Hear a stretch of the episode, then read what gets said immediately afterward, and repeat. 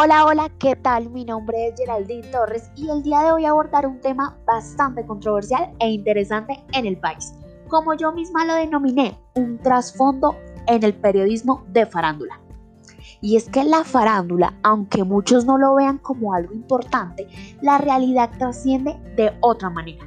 Y es que la farándula se tomó los medios de comunicación y cada vez gana más espacio y por supuesto rating.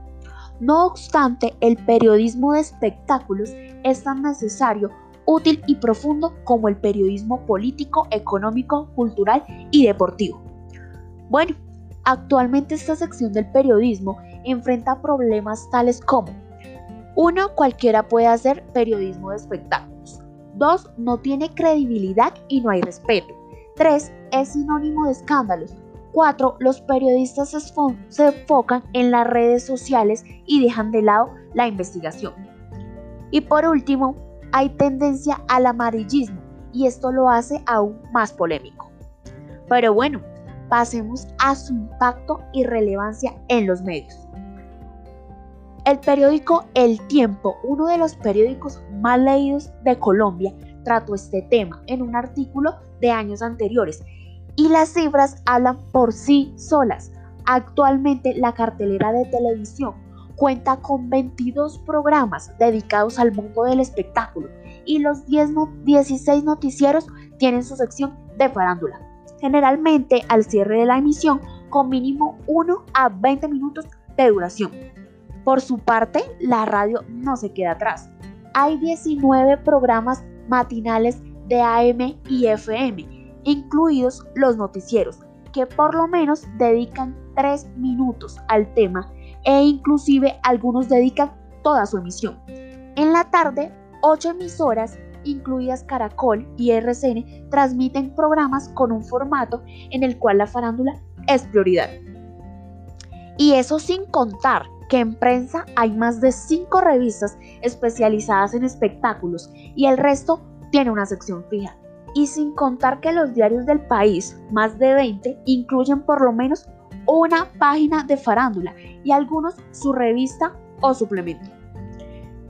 Graciela Torres, quien dirige estos espacios, opina que los directivos de los medios descubrieron por fin que la farándula es tan seria como la política o la economía y se dieron cuenta de que resulta mucho más rentable, ya que se refleja en la publicidad y el número de seguidores, informar sobre el mundo de las estrellas.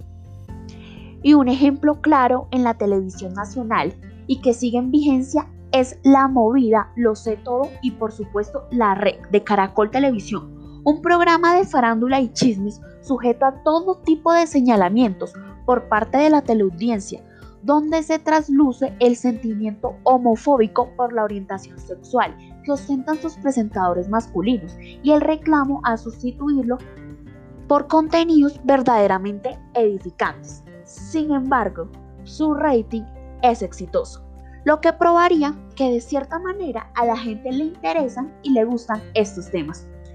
Bueno, es por algo que TV y Novelas es una de las revistas más vendidas en Colombia. Bueno, ahora es tiempo de hablar de su definición. Y es que el periodismo de farándula es un subgénero del periodismo. Su principal característica es la opinión. Sobre todo se centra en personas famosas y hace énfasis en la vida privada de las personas públicas. Las personas que aparecen en los medios se les denomina normalmente famosos, personajes populares, personas públicas y los personajes del corazón son cualquier tipo de personas que llame la atención del público, ya sea un youtuber, por ejemplo. La prensa rosa es ampliamente usada y aceptada en Europa, ya que es donde surgió.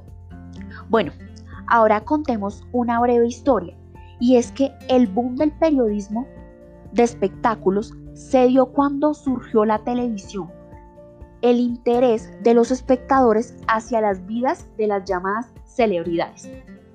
Y es que el periodismo de farándula tiene unas características bastante interesantes. Una de ellas es que busca entretener y complementa el resto de las secciones de un medio de comunicación. También tiene la misión de ser el puente entre las creaciones artísticas y el público. También proporciona al público los antecedentes que le permiten apreciar y comprender el espectáculo al que asiste. Pues no llega a ser periodismo cultural, pero se pone mucho énfasis en la forma más que en el fondo. El estilo es manejado en función a la especulación y el rumor, dándole el toque de chisme. También las columnas chismográficas, las fotografías y las premisas, premisas son los elementos que la mantienen. Esto es bastante importante y demuestran su influencia actualmente en los medios.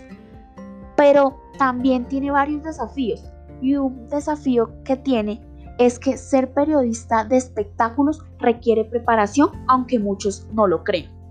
También la dirección de cada medio tiene la misión de definir qué tipo de periodismo de espectáculos quiere tener en sus páginas.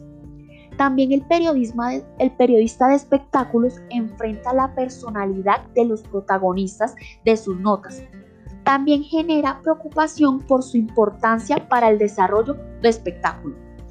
Bueno, así hemos concluido este tema. Esto fue todo por hoy.